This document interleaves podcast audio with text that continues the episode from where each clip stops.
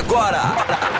Resenha 5 Estrelas, um bate-papo de Cruzeirense para Cruzeirense. Fala galera, começando Resenha 5 Estrelas, mais um, uma semana, né? Mais um dia aqui de muita resenha sobre o Cruzeiro.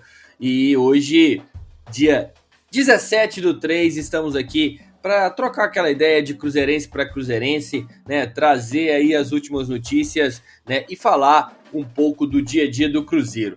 Vamos começar daqui a pouquinho, mas antes disso a gente vai trazer aquela aquele primeiro contato com as nossas redes sociais. Então eu sempre peço para você seguir a gente lá no Twitter, arroba 5 estrelas RD, lá no nosso Instagram também, arroba Rádio 5 Estrelas, e sempre acompanhar a gente no nosso site rádio5estrelas.com. Não se esqueça que não tem o BR, então acompanhe tudo que tem lá. Lá tem todo o conteúdo que a gente cria, né? Tem os textos, tem também é, os boletins, o Resenha 5 Estrelas, entrevistas, enfim, tá tudo disponível lá no site, fácil, fácil para você acessar. E você também que usa aí alguma plataforma de áudio, né, para escutar música e ouvir o seu podcast preferido, Spotify, Apple Music, é fácil, fácil então de acompanhar a gente também, se você perdeu alguma coisa. Só acessar lá o Spotify, buscar a gente lá no Rádio 5 Estrelas e você também vai conseguir ter acesso. Agora, obviamente, se você quer ter aquele acesso à informação fresquinho, né, antes que saia é, no Spotify, você tem que acompanhar a gente aqui na rádio, né? No, na web rádio da Rádio 5 Estrelas. É só acompanhar a gente aqui todos os dias, 24 horas, 7 dias por semana. Tem muita música e também muita informação para você. Sem mais resenha, sem mais introdução. Vamos agora chamar o meu amigo que hoje está de comentarista, mas na sexta passada estava apresentando, primeira vez que estreia o programa como apresentador. Seja muito bem-vindo, Guilherme Lana, e parabéns pela sua estreia na semana passada. Gostei muito e acho que você pode ficar aí toda sexta-feira agora, viu? ah, difícil, né, cara? Colocar nesse rascado de apresentar. Olá, Nação Azul, olá, Lucas. Obrigado aí, cara, pelos elogios. Você também participou ali comentando, né, cara?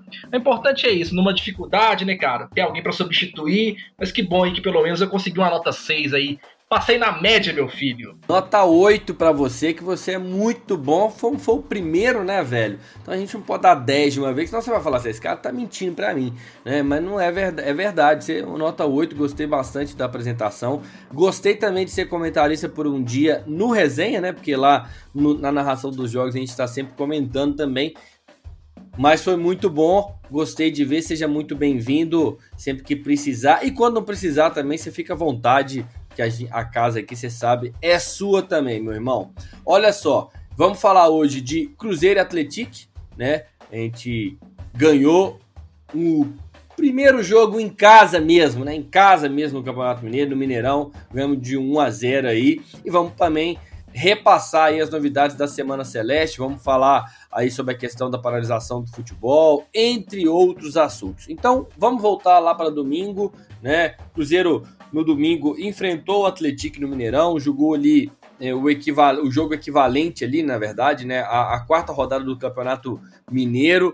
E o Cruzeiro venceu pelo placar mínimo, né? Gol do Marcelo Moreno de pênalti ali na segunda etapa e entrou no G4 da competição com sete pontos, duas vitórias, um empate e uma derrota. Até aqui, tudo bem né? Estamos crescendo na competição, pontuando, somente uma derrota. Já temos em quatro jogos aí, pontuamos em três. Então, é importante é, analisar essa parte também. Porém, se a gente for relembrar a partida, o desempenho no geral não tem sido tão legal assim, não está sendo tão satisfatório, né? Principalmente para a gente cruzeirense. A gente venceu, mas ainda não foi aquele jogo em que terminamos dominando as ações, passando a impressão de que a gente se impôs realmente como favorito. No geral, foi um duelo que a gente oscilou bastante, né? Por exemplo, no começo eh, de ambos os tempos ali, entramos, a gente, a gente entrou bastante desatento, inclusive a gente quase tomou o gol eh, de cabeça do icônico, né? Louco Abreu, 40 anos de idade, se não me engano, 42, um negócio assim, já tá já está aí realmente no fim de carreira. É, e logo ali, esse, essa cabeçada foi logo no começo do jogo, né? E a marcação pressão estava bem desencaixada, né? A gente está dando bastante espaço ali para que a equipe de São João del Rei saísse ali com certa facilidade. Então a gente sofreu bastante e depois disso a equipe começou a ficar é, mais com a bola, mas diferente das outras partidas, a gente criou poucas oportunidades, né? É, as outras partidas a gente tem criado muita coisa. Nessa partida contra o Atlético a gente não criou tanto assim. No segundo tempo, o Felipe Conceição ali promoveu modificações e a equipe deu uma crescida no jogo logo é, que a gente já fez as mexidas, né? Então o Claudinho entrou no lugar do Marcinho, melhorou a movimentação, principalmente a gente ganhou um cara mais agudo no drible, principalmente. Inclusive, o, def o defensor do Atlético deve estar tá chiando no gramado até agora. O, o Jadson entrou ali no lugar do Matheus Barbosa, né? E melhorou ali um pouco a marcação no setor central. Bruno José no lugar do Felipe Augusto não criou muita coisa, mas se movimentou mais ali do que o Felipe Augusto. De qualquer maneira, mesmo depois que a gente fez o gol ali aos 15 minutos do segundo tempo, o Cruzeiro não dominou totalmente o jogo. Tanto é que nos minutos finais ali o Atlético tentou encurralar a gente e ficou dando e a gente ficou dando ali chutão para frente é, para literalmente acabar o jogo e a sensação que a gente tem é que toda partida, principalmente a gente que está narrando, né, comentando o jogo, é um sofrimento muito grande toda a partida, né? É, inclusive a que a gente ganhou da URT por 2 a 0 né? A gente foi fazer os gols ali 15 minutos do segundo tempo e o segundo gol já saiu no finalzinho é, do segundo tempo. Então a gente sofreu bastante ali. Quase, quase que a gente fez mais um jogo por 1 a 0 Cruzeiro entrou em campo, né? Com Fábio, Cáceres Ramon, Eduardo Brock e o Matheus Pereira. Lembrando que aí a gente já teve duas mexidas, o Brock no lugar do Manuel, que ainda tá uma, sentindo aí uma, uma dor muscular, e o Matheus Pereira substituindo o Alan Ruschel, que nem entrou no jogo e provavelmente também por sendo poupado aí, né? Porque vem numa sequência grande de jogos. Adriano e Matheus Barbosa, mantidos aí, a sequência dos dois no meio-campo. Depois entrou o Jadson, né, como eu disse, no lugar do Matheus Barbosa, e o Marcinho fechando o meio-campo. Ayrton, o Ayrton saiu para a entrada do William Potker, Felipe Augusto também saiu para a entrada do Bruno José e o Marcelo Moreno saiu depois para a entrada do Rafael Sobres. Lembrando, o Marcelo Moreno fez o gol de pênalti. Já ali o Atlético jogou com o Lee, Diego Fumaça, Danilo, Sidmar e Natan, Christian Gabriel Galhardo e Silvano, Ingro e o William Júnior, e depois o Igor Badio é, entrou no lugar do Igor Júnior, William Mococa e o Louco Abreu saindo depois para a entrada do Vitinho, o técnico, o Cícero Júnior. Lembrando, né, um destaque aí para mim da, da, equipe do Atlético, esse Christian, muito bom volante, né, o Cruzeiro podia ficar inclusive de olho, não sei se o passe dele pertence ainda ao América, mas é muito bom volante, deu muito trabalho para o Cruzeiro.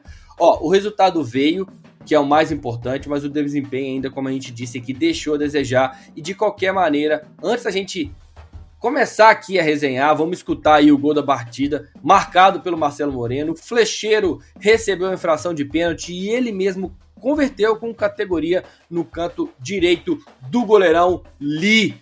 Solta a voz aí, Gabriel Nogueira, o nosso cruzeiraço. Movimentando ali o Claudinho. Sobrou Marcelo Moreno, ajeitou. Vai chutar. É pênalti! O flecheiro azul para a bola. É ele, o goleiro Li. Atenção, Marcelo Moreno bateu!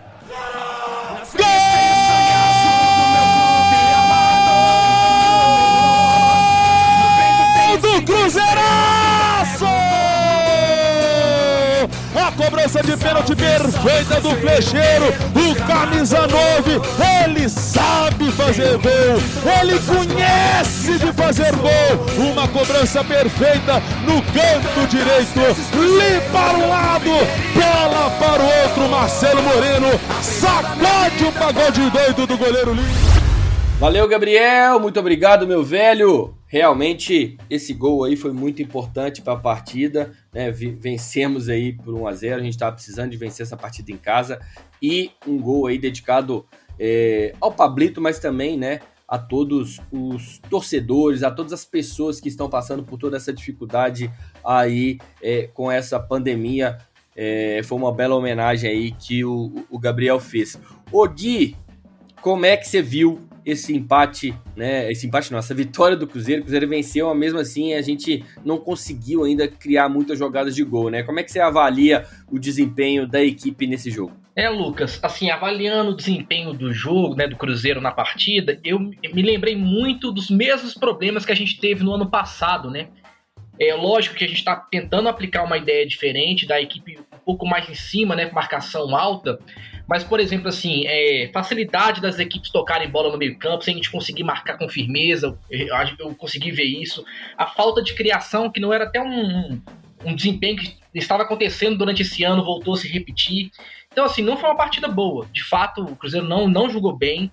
É, a gente entende ainda, né, cara, que teve essa viagem no meio do caminho, que cansou demais os atletas e tal, mas a gente precisa realmente começar a se impor mais contra esses adversários, que não são adversários que têm o um nível que vão jogar a Série B, né? E eu acho que a gente já tem condições de fazer isso mais. É, não estou exigindo que a equipe tenha um futebol excelente e tal, mas é, nessa partida em determinados momentos do jogo, o Atlético ficou com a bola e parecia que estava jogando dentro de casa, entendeu? E o Cruzeiro, com uma equipe que é já com essa estrutura, com esse time que tem alguma cara do ano passado, já tem um certo tipo de entrosamento, eu acho que é mais do que natural a gente cobrar que a equipe ela tem esse protagonismo dentro de casa. A gente não pode deixar achar que é normal né, o Atlético ficar tocando bola dentro do Mineirão, tentando controlar o jogo e o Cruzeiro aceitar uma situação dessa. É claro, não estou falando que para acabar, botar fogo em tudo, não. Estou falando assim que existe um trabalho, ele precisa evoluir. Eu acho que a gente está evoluindo num tempo menor do que a gente esperava. É, mas é importante a gente começar a ter uma cobrança proporcional àquilo que está entregando, principalmente por conta dos adversários que a gente está julgando. Entendi, Gui. E você acha é, que essa cobrança, né, quando você fala a gente tem que começar a cobrar, você já acha que isso é, já a gente já tem que ter uma cobrança é, em cima de, dessa desse jogar melhor mesmo, é, mesmo com essa correria toda que você disse, com esse pouco tempo de trabalho, você acha que já é, é o momento do Cruzeiro, dessa equipe, né, já demonstrar aí um futebol melhor? É porque, na verdade, assim, Lucas, eu não sei se você concorda comigo, eu tenho visto alguns erros coletivos repetidos, assim, né? Essa questão do espaçamento, por exemplo, o Cruzeiro é uma equipe ainda que joga muito espaçada. Você pega o meio-campo do Cruzeiro, por exemplo, você tem o Marcinho, até o próprio Claudinho, que é um cara que movimenta mais. O lateral, ele pega a bola, por exemplo. Eu acho que acontece pouca aproximação, tanto dos volantes quanto dos meias. E isso é uma coisa, é um comportamento que ele tem se repetido. Por isso que eu tô falando assim, a gente tem que é, criticar, não é falar assim, que essa equipe é uma merda, não é nada disso que eu quero dizer. Eu tô querendo dizer assim, que a gente tem que começar a pontuar as coisas que estão acontecendo de maneira repetida para cobrar que isso seja melhorado nesse processo, entendeu? Porque senão, senão a gente fica é, também nesse, nessa esfera de ficar com medo, cara, de avaliar a equipe pensando no tempo, e de repente vai chegar a, né, a, a Série B e a equipe ainda não conseguiu se ajustar. É por isso que eu te falo assim, eu acho que alguns comportamentos, algumas coisas, por exemplo, Matheus Barbosa, não sei se você concorda comigo, é, as atuações é, repetidamente não têm sido boas, né? Tanto na parte do balanço defensivo, como chegar lá na frente, como dar espaço, como se aproximar. Então, tem coisas que, é, que tem um comportamento repetido, que são problemáticas. Então, a gente tem que olhar com mais cuidado para isso. A crítica que eu faço nesse sentido é uma crítica construtiva, para a gente conseguir tentar pontuar as coisas que estão acontecendo errado, para que a gente evolua cada vez mais, nem que seja passos curtos. Eu ainda acho que o Cruzeiro, nos três, dois primeiros jogos, ele conseguiu mostrar alguma coisa, mas eu acho que a evolução ela, ela deu uma estagnada. Eu acho que isso não pode acontecer, entendeu? Por isso que eu faço críticas bem pontuais, nada de criar alarde, não é nada disso, não. É críticas bem pontuais que devem ser feitas. O Gui, eu entendi e concordo bem, viu, com o que você está falando. Acho que é, em todos os quesitos, eu acho que o Cruzeiro realmente deu essa deu uma, teve uma queda de rendimento, mas eu acho que essa queda ela se faz muito à sequência de jogos, essa dificuldade, né? Tanto é que ele, é, a gente já tem um, um, caso aí do Manuel, óbvio que tem essa questão de renovação de contrato também, mas é, me pareceu que realmente foi, é um desgaste, né? Tem essa questão, teve a troca do, do, do Alan Ruschel, né? Que vinha sendo titular, o Matheus Pereira também estava pedindo uma oportunidade como titular, então acho que tem essa questão da sequência, mas tem também essas falhas e eu concordo bastante, bastante quando você fala isso, porque é, o maior problema do Cruzeiro para mim é no meio campo, né, há algum tempo, inclusive, a gente já vem falando isso, né, o Cruzeiro é, tem um espaço muito grande, o Cruzeiro joga muito pelas laterais, né, é, e os meias nossos jogam pela lateral, né, então você tem o Matheus Barbosa, como você citou, joga muito aberto pela direita, aí entra o Claudinho, joga muito aberto pela esquerda, o Marcinho joga muito aberto pela direita, e a gente tem um jogador fazendo o meio campo, que é o Adriano, né, e aí realmente é, fica difícil, né, um volante só no meio campo inteiro, e aí vem três, quatro jogadores do time adversário, realmente fica uma marcação muito difícil. Gente tivesse laterais, por exemplo, que fechassem ali mais o meio, ajudasse a marcação, talvez ajudaria é, mais a resolver esse problema. E para somar isso, a gente ainda tem errado muitos passes, principalmente nos últimos jogos. Né? Nos últimos dois jogos, a gente errou muitos passes, né? passes curtos às vezes, passes é, próximo, às vezes, do, do, do, companheiro e a gente errando esses passes. Eu acho que a gente é, não, não pode, né? E, e, e dá para ajustar isso de forma rápida, né? Um passe é uma concentração que você tem que estar ali, né? É uma a, ligado no jogo para você não entregar a bola para o adversário. Concorda, Gui?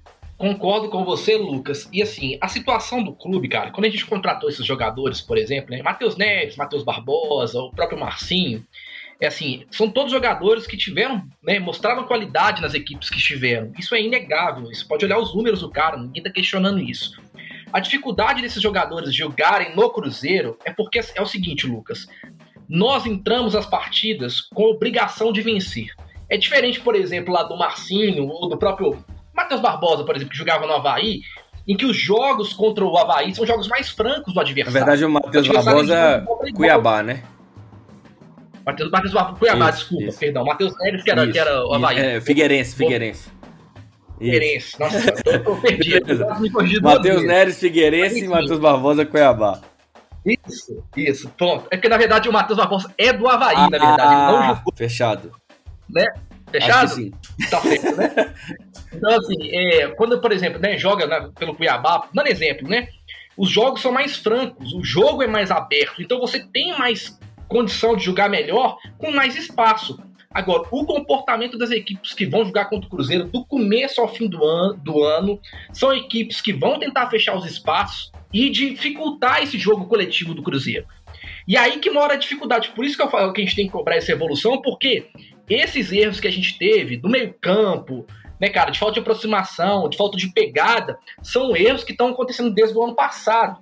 Claro, cara, eu sei que o trabalho do Felipe Conceição outro é uma ideia de jogo nova, mas são problemas que a gente vai ver na Série B. Ele não vai pegar aqui de surpresa mais, entendeu? Por isso que eu concordo com você. O Adriano é um cara que tá ali sobrecarregado no meio-campo ali para mim. É, ele tem feito, tentado acelerar o jogo e, e assim, e, e assumido uma, uma, uma postura que às vezes não cabe ele fazer o tempo inteiro.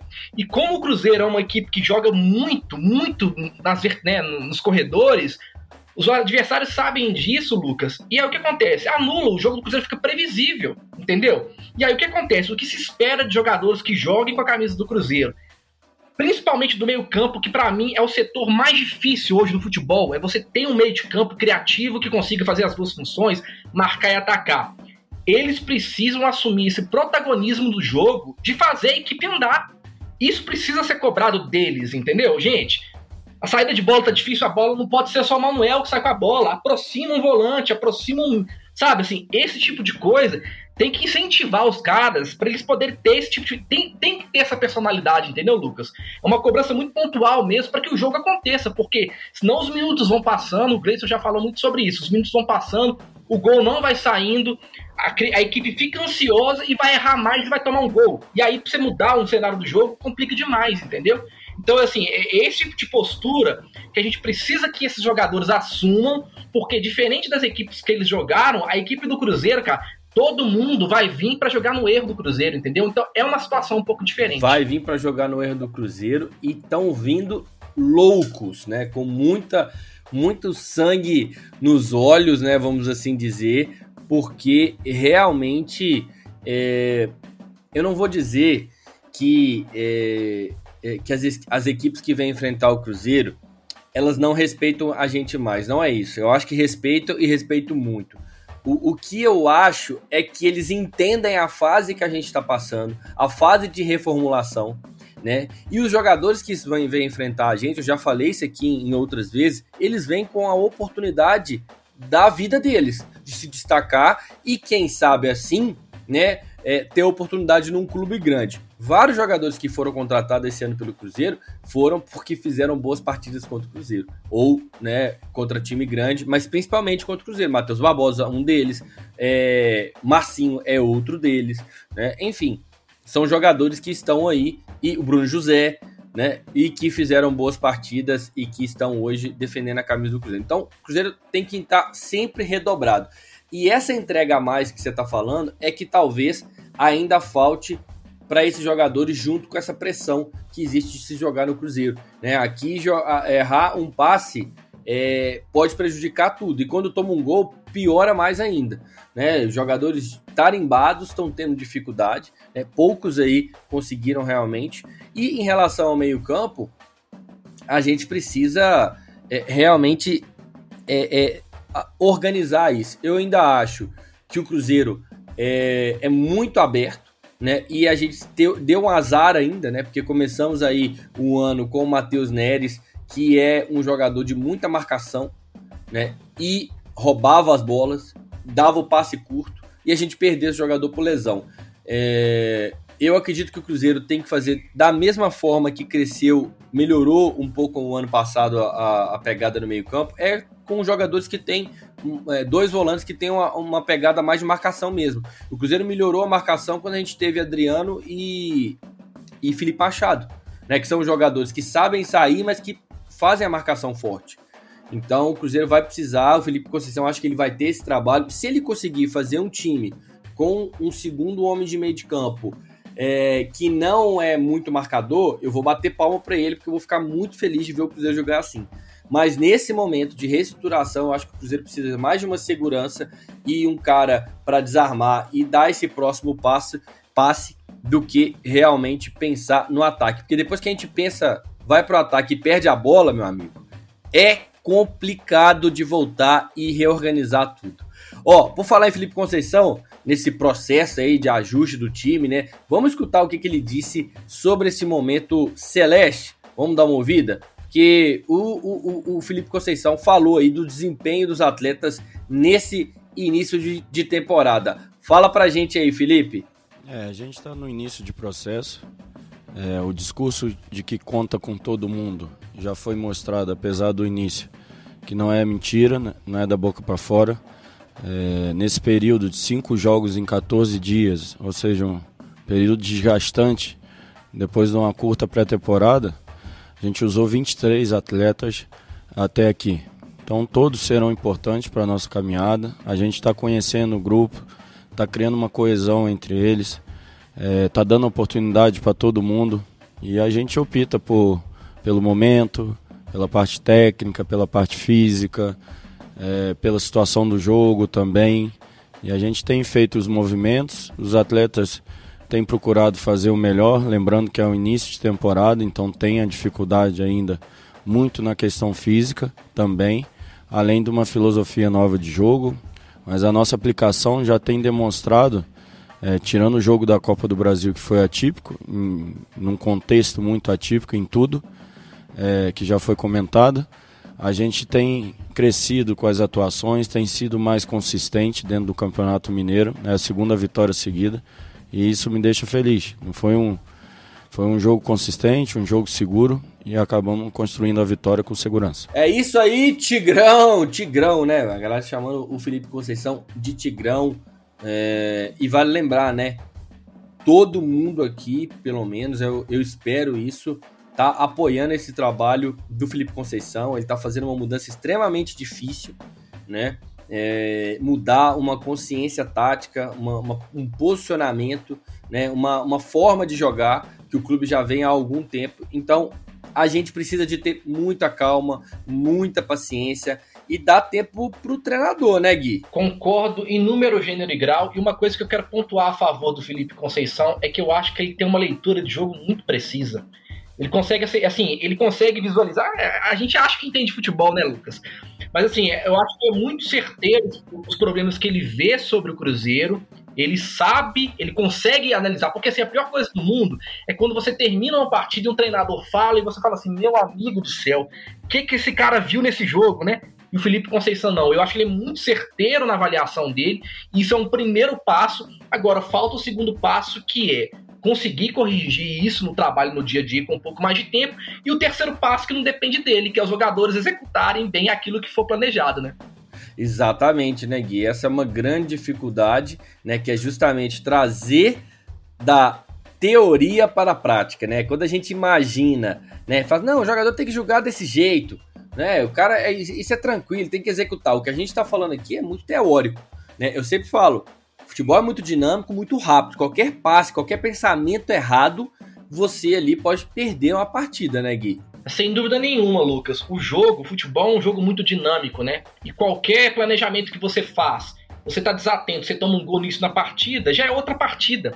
E aí cabe os jogadores adaptarem, é óbvio, o treinador de tentar fazer as mudanças que precisam ser feitas, mas o planejamento é feito para que as coisas aconteçam da, na forma como foi treinado. É claro que existe outra equipe, né? Outra equipe ela tenta anular aquilo que foi feito e faz parte. A dinâmica do futebol é essa, entendeu? Mas assim, precisa também que os jogadores eles executem as coisas básicas, né? Sempre se tem que, por exemplo, aquele gol lá contra o é o gol que o acho que foi contra penúltimo jogo, se eu não me engano, que o próprio Alan Rush deu um espaço pro cruzamento ali. Se não me engano, foi contra quem, Lucas? Me ajuda a lembrar. O, o, o último jogo?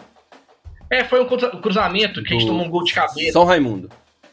Contra o São Raimundo. Deu exatamente, Copa do Brasil. O espaço que o Alan Rush deu ali, eu tenho certeza que aquilo ali, o Felipe Conceição, ele não tem que ficar falando aquele tipo de coisa. O Alan Rush é um cara experiente, ele sabe que ele precisa de aproximar naquele lance e fechar o espaço pro lateral fazer, entendeu? Tem coisas que cabem ao técnico, outras coisas não. Então, assim, e aí que é a engrenagem do futebol, né? Essas três coisas, elas precisam estar encaixadas, né?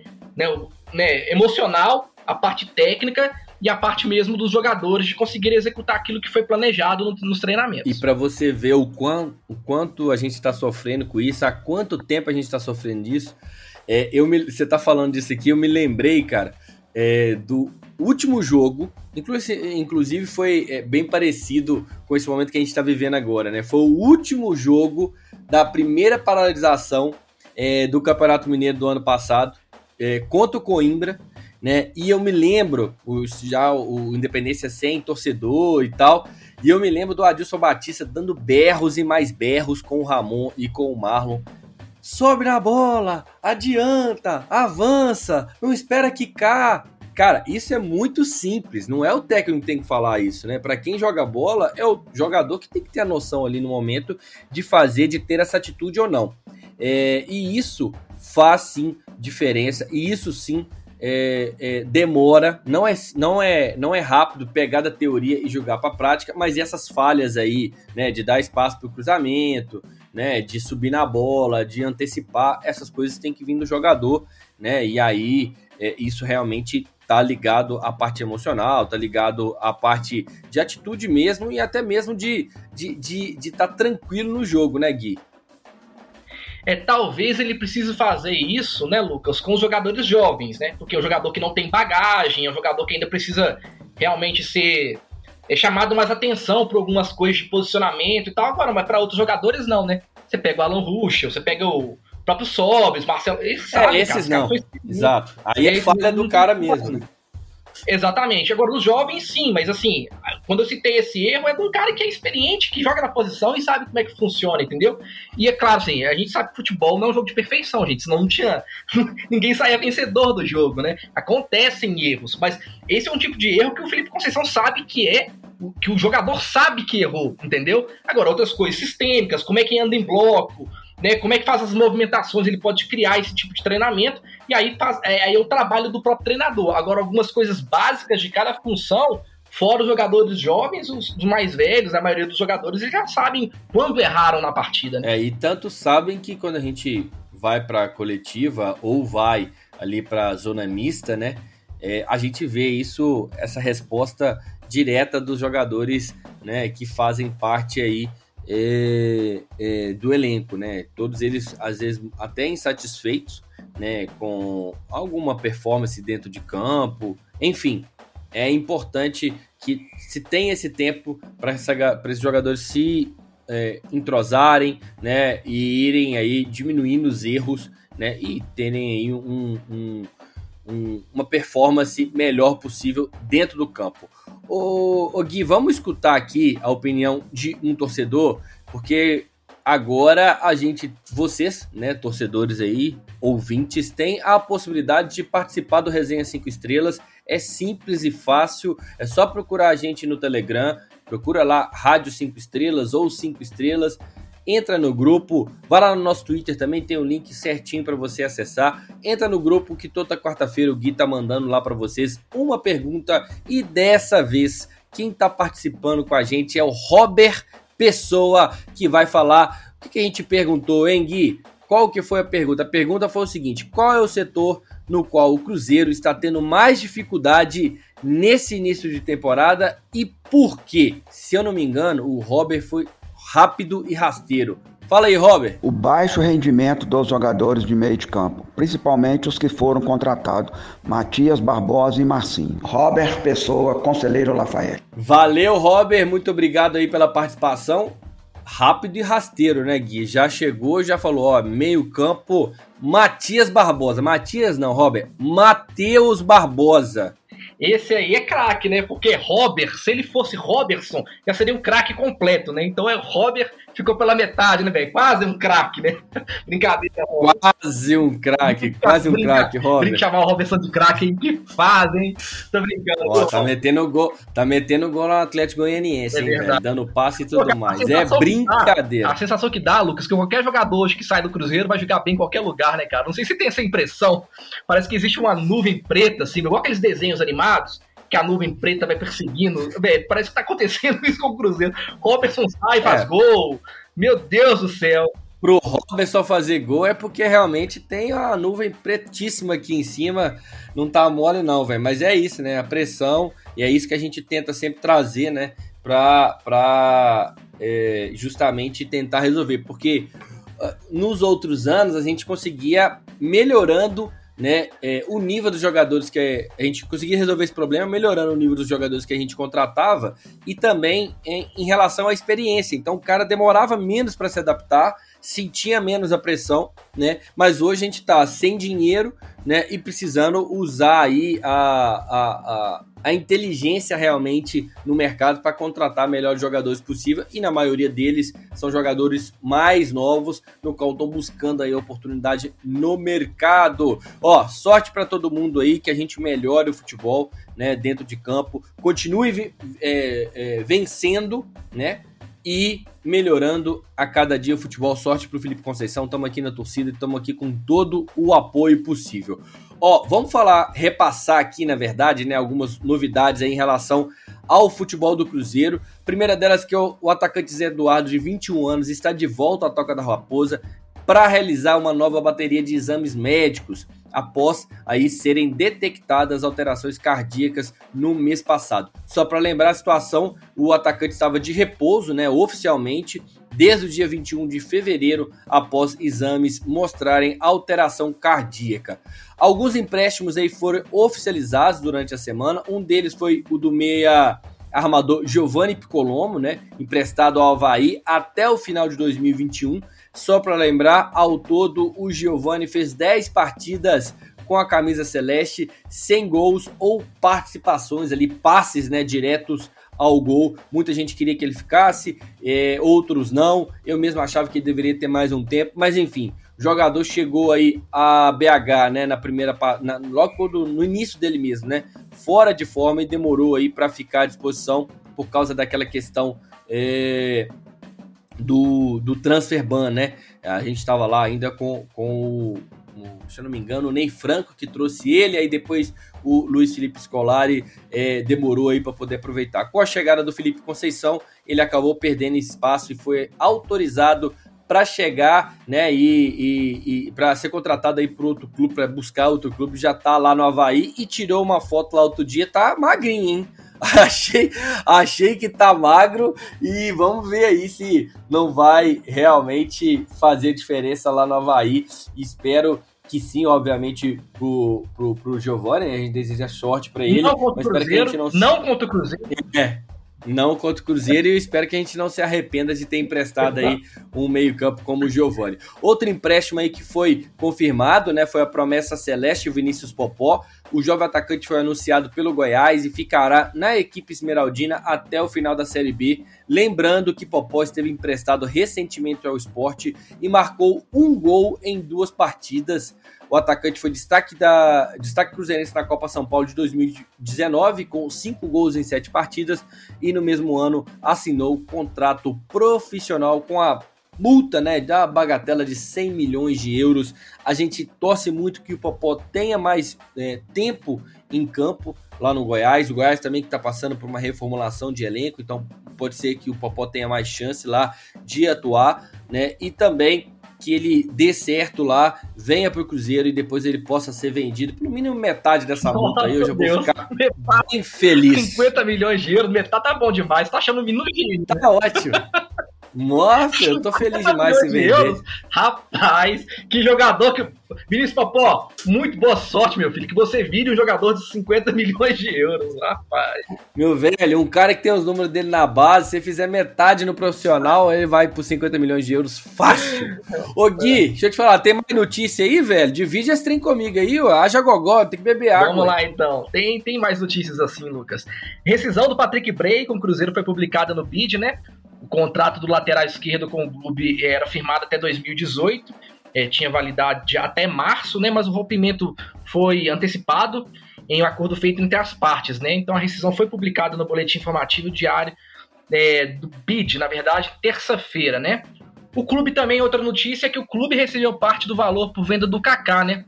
Tokushima Vortes do Japão repassou ao Cruzeiro cerca de 3 milhões de reais e a segunda metade do valor será quitada em 2022. Então é o seguinte, né, cara? Se pingou dinheiro na conta, é hora de começar a pagar as dívidas, né? Então por isso o Cruzeiro começou a depositar os salários dos jogadores da comissão técnica referente ao mês de fevereiro, né? A folha deveria ter sido quitada no dia 5 de março, né? Quinto dia útil do mês. Com isso, foi reduzido um pouco mais os débitos com o elenco celeste que precisa ainda receber os, os, os vencimentos do mês de dezembro e um valor residual de outubro e também 13 terceiro dos atletas, né, que configura mais ou menos duas folhas e meia aproximadamente. E uma última notícia, Lucas, é que o Geraldinho, uma notícia triste, assim, na minha opinião, né, funcionário do clube desde a década de 80, não faz mais parte do staff do departamento de prof, é, profissional de futebol do Cruzeiro, né. Ele foi comunicado do desligamento na última terça-feira por conta de corte de despesas e segundo ele, né, o Pedro Moreira e o André Mazuco que o comunicaram dessa decisão. Lembrando que o Geraldinho também está com salários atrasados no Cruzeiro, né? Então, enfim, é uma situação bem difícil do clube, mas de repente a gente poderia pensar em resolver essa situação de uma outra maneira, né, não, Lucas? É, Gui, essa, essa, essa saída do Geraldinho é, é algo que chamou bastante atenção por toda a torcida do Cruzeiro. É um cara que tem muita história no clube, né? Um cara que está aí uh, há 30 anos, né? não, 40 anos, tô, tô, 41 anos, é isso mesmo, Gui? Eu tô doido, não, é isso mesmo, 41 anos de clube, né? É, é muita coisa, né? E é, ele é, assim, um cara que tinha uma, uma relação que todo mundo do Cruzeiro, torcedor, todo mundo conhecia ele, é muito parecido com a história que o Tita, né? É, tinha, tem com o Cruzeiro.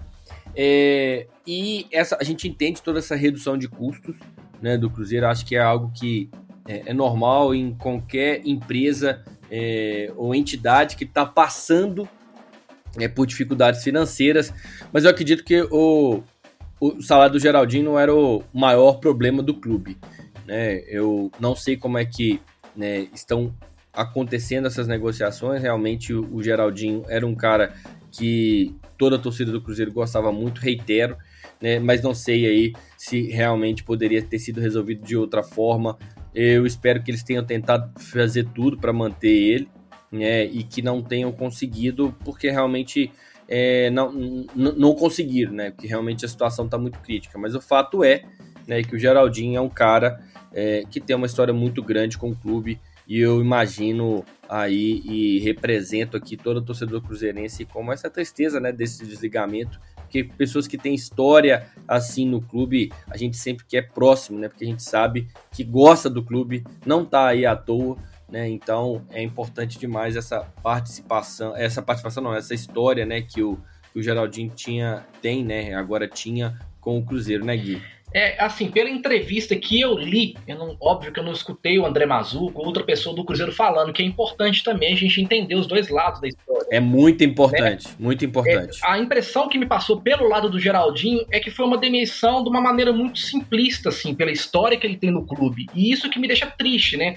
Porque, assim, eu sei que o clube vive uma situação financeira muito difícil, e eu sei que qualquer redução de custo ela é importante. Mas igual concordo com você, Lucas, eu não acredito não acredito, até alguém me falar do outro lado, que o salário do Geraldinho realmente é uma coisa que seja fundamental, assim, que seja uma coisa que seja diferente para o clube. E a gente está falando de um, de, um, profissional que está com é, salários atrasados com o clube e que até então, cara, nunca tinha entrado na justiça ou reclamado de outra maneira, entendeu? E ainda tem um agravante, né? A gente está falando de uma situação de pandemia, né, cara? Então, assim, Será que não poderia ter sido feito de outra maneira? Sabe? É isso que me preocupa, porque um cara com uma história desse, dessa dentro do clube, né, que acompanhou o Cruzeiro há muitos, os jogadores todos adoram o cara. Não conseguir resolver uma situação de um, de um, profissional desse dentro do clube da melhor maneira, cara, não, sabe, não me cabe na cabeça, não me entra na cabeça que isso seja resolvido dessa maneira. O cuidado com o cara tem que ser um mínimo, ou no mínimo uma homenagem tem que ser feita a ele, sabe, porque ele de fato é um cara que acompanhou, um cara muito querido, sabe. Então, assim, essa impressão que eu tenho, só olhando um lado da história, eu gostaria muito que o Cruzeiro se manifestasse diante dessa situação, porque ele realmente merecia, vamos assim dizer, uma terminada, um término de jornada melhor no Cruzeiro. É, com certeza, uma homenagem realmente deveria ser feita, né? É, o Geraldinho, como eu disse aqui, né? Foi até difícil fazer a conta. Difícil não, porque foi. É, eu até assustei, né? Eu não sabia que tinha tanto tempo assim. Mas 41 anos, né? Vai fazer no final de 2021. É, 40 anos, hoje três meses é muita coisa, né? E realmente, né? É, é, é uma história que no qual ele já passou aí por várias crises, né? E está aí até hoje justamente porque gosta do time. Vamos tentar aí, o espaço está aberto aqui para é, a, a, diretoria cruzeirense, qualquer um que quiser falar, seja ele o Mazuco, seja é, outra pessoa, né, o Pedro Moreira também, que é o responsável aí, qualquer um deles aqui disponível aqui para trocar uma ideia, porque a gente sabe, né, que o Cruzeiro está fazendo essa reformulação de uma maneira geral, muitas pessoas estão saindo, não é só o Geraldinho, a gente sabe disso, né, e, mas a gente está destacando aqui a questão do Geraldinho porque é realmente um cara é, é, de muita referência, né, dentro do clube, com uma história muito grande e que né? É, a gente sabe que, imagina pelo menos que o salário dele não era dos mais altos aí, então não sei qual que é, foi a, a o critério aí para realmente decidir e demitir e, e, e, encerrar o vínculo do Geraldinho com o Cruzeiro. O, o Gui, vamos falar agora dessa paralisação do futebol, né, em Minas Gerais, mas no Brasil inteiro de uma maneira geral, porque após o colocar aí, né, o, o Romeu Zema, que é o é, o governador do estado, colocar aí todos os 853 municípios de Minas Gerais na chamada onda roxa, a fase mais restritiva aí do Minas Consciente, por 15 dias, né? É, o, o, Zema poderá aí paralisar, né, as, as atividades esportivas no estado. A paralisação em Minas Gerais já engloba também a proibição de jogos de futebol de equipes de outros estados em território mineiro, como é o caso de São Bento e Palmeiras, Marília e Criciúma e Palmas e Havaí, partidas aí que foram proibidas em suas respectivas cidades, também por conta dos aumentos de casos de Covid, tinha sido transferidas aqui para Belo Horizonte, porque a gente ainda não tinha feito isso, né? Vale ressaltar que os jogos do, do, do Mineiro e da Superliga de Vôlei programados para domingo, dia 21, estão mantidos, né? Porém, a partir de segunda-feira, dia 22, novas avaliações poderão aí definir outros rumos da competição. Quem vai opinar nesse assunto é o nosso colunista João Castro. Ô, João, o que, que, você achou é, dessa medida? Você achou que foi uma medida certa?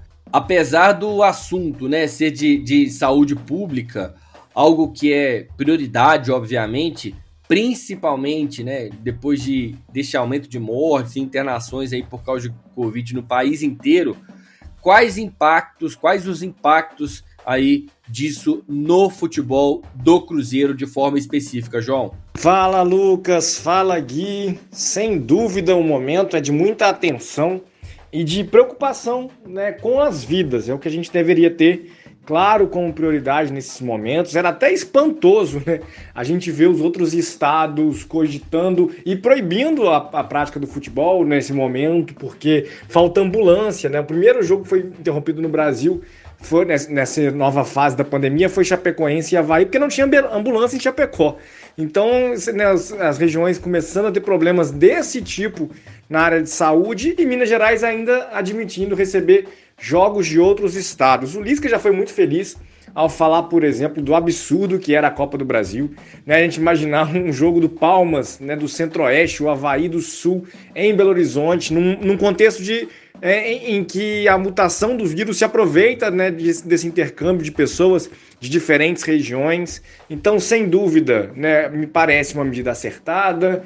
É, a gente vai ter essa paralisação né, dos jogos a partir do final de semana. Na torcida também, para que tudo possa caminhar, para que a gente reestabeleça, no mínimo, um equilíbrio da rede hospitalar, que os leitos voltem a ficar disponíveis, né, que a gente consiga ter também um suporte, talvez, aí de hospitais de campanha, enfim, para poder é, tentar tocar as coisas como deveriam tocar, mas nesse momento, sem dúvida, me parece que a prioridade e a decisão é acertada. Para o Cruzeiro, né, eu me imagino que pelo menos nesse primeiro momento a gente não deve ter uma interrupção dos treinamentos. O Cruzeiro vem atuando né, de forma inconstante, o Felipe Conceição fazendo ainda algumas experiências, e se né, os treinamentos acabarem seguindo com a interrupção do futebol, funciona como uma nova pré-temporada, mas mesmo se os treinamentos forem interrompidos, o que não é o projeto, pelo menos por enquanto, a gente não ouviu falar isso, mas se os treinamentos forem interrompidos, também o Felipe, já conhecendo um pouco mais o grupo, tem condições de planejar um pouco mais a sequência da temporada. Valeu, João, muito obrigado. O Gui, é,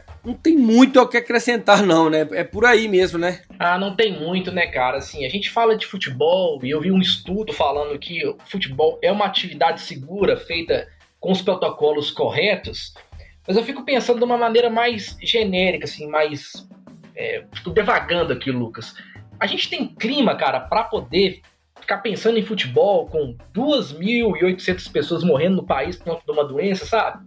Eu tenho uma visão um pouco mais humanista sobre a situação toda, né? É claro que eu entendo, cara, que o futebol ele gera muito dinheiro. É, o Cruzeiro, por exemplo, a situação específica do Cruzeiro, as marcas vão deixar de ser expostas, por exemplo, e isso prejudica o clube. É, isso acontece de fato, sabe? Só que assim, cara, são vidas, sabe, Lucas? Cada um tem uma história, muita gente morrendo por aí, sabe? E a gente tá numa situação ainda pior, é, cada vez pior com essas cepas novas de Covid-19. Então, assim, cara, é uma situação muito triste, né, cara? Ver tudo que tá acontecendo e eu acho que de repente fazer isso faz com que a gente foque de novo, porque é o mais importante que são a vida das pessoas, né? Agora, ponto, vamos falar de Cruzeiro falar de futebol. Agora, deixando essa parte que é a mais importante, sem dúvidas nenhuma de lado. É, Pro futebol, eu acho que de repente é um tempo importante pro Felipe Conceição conseguir treinar mais essa equipe para ela que evolua mais rápido, né? Dentro dessa ideia mesmo do conceito novo de que ele quer jogar e tal. Apesar de ser muito importante você conseguir treinar e aplicar, né? Olhar isso acontecendo nas partidas, né? Isso é fundamental. Porque a gente teve essa experiência com o Anderson Moreno que treinou três meses no clube e voltou, a equipe não voltou jogando bem, né? Tem esse lado também. E tem esse lado negativo também, que é, né, que é a situação das marcas não serem expostas, né? O Cruzeiro consegue, ele perde um pouco mais de da questão financeira mesmo, porque obviamente que as marcas vão tentar controlar esse dinheiro que vai vir para o clube por conta dos patrocínios, entendeu? Então é uma situação complexa pensando no futebol exclusivamente, mas é o que temos, cara. A gente não pode fechar os olhos porque está acontecendo no mundo, né, cara? E principalmente no Brasil, porque segundo aí reportagem, teve teve é, Brasil representava 20% de mortes de Covid no mundo, que é um número absurdo para um país só. É isso aí, né, Gui? É, e, e é complicado, né, cara? Porque, é, por incrível que pareça, né, a, dentro disso tudo que você está falando, como eu disse, né, ano passado, exatamente na mesma época, a gente estava paralisando pela primeira, né, primeiro fechamento nosso, só que agora a gente está fechando de uma maneira muito pior, com caso, um número de casos muito maior, né, a situação dos, hospitais muito é, pior do que aquele momento e é realmente uma situação muito crítica que a gente vive nesse momento no país. Né? Então a gente sempre pede né, para as pessoas terem um pouco de responsabilidade, né? Não só com você, com ele mesmo, mas com o outro, né? Que é o mais importante para que a gente aí saia desse momento, né? Saia desse momento, né? Não adianta nada resolver uma coisa e criar um problema muito maior. Em relação ao Cruzeiro, eu concordo com você. Acho que é, até o contrário do, do, do Enderson, né?